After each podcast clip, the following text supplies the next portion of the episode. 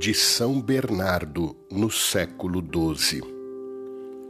Nos perigos, nas angústias, nas perplexidades, penso em ti, Maria, e te invoco. Ó Maria, fica sempre em meus lábios e em meu coração.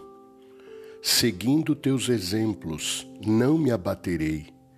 Invocando-te, não perderei a esperança. Se pensar em ti, não cairei no erro. Apoiado em ti, não me ferirei. Com tua proteção, de nada terei medo. Com tua guia, não me cansarei.